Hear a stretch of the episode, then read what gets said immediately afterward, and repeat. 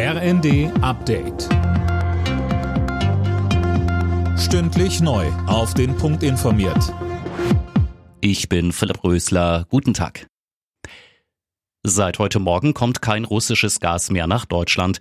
Grund dafür sind die Wartungsarbeiten an der Pipeline Nord Stream 1. Befürchtet wird, dass der Zustand länger als die veranschlagten zehn Tage dauert und die Speicher vor dem Winter nicht mehr gefüllt werden können.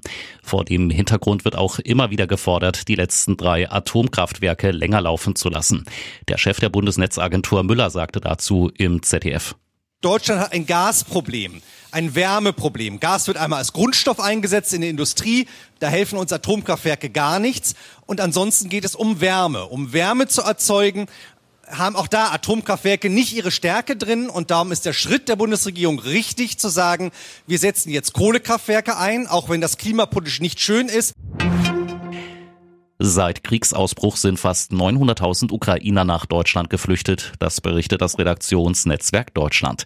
Etwa 52.000 der Neuankömmlinge befinden sich laut den Arbeitsagenturen demnach schon in Integrationskursen.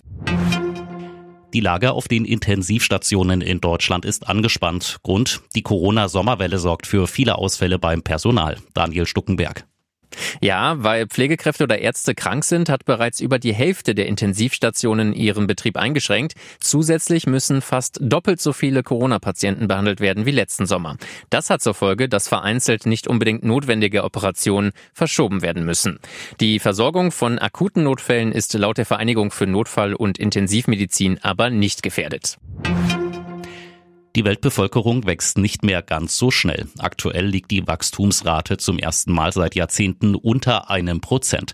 Trotzdem wird erwartet, dass die Weltbevölkerung noch in diesem Jahr die Marke von acht Milliarden Menschen knackt. Alle Nachrichten auf rnd.de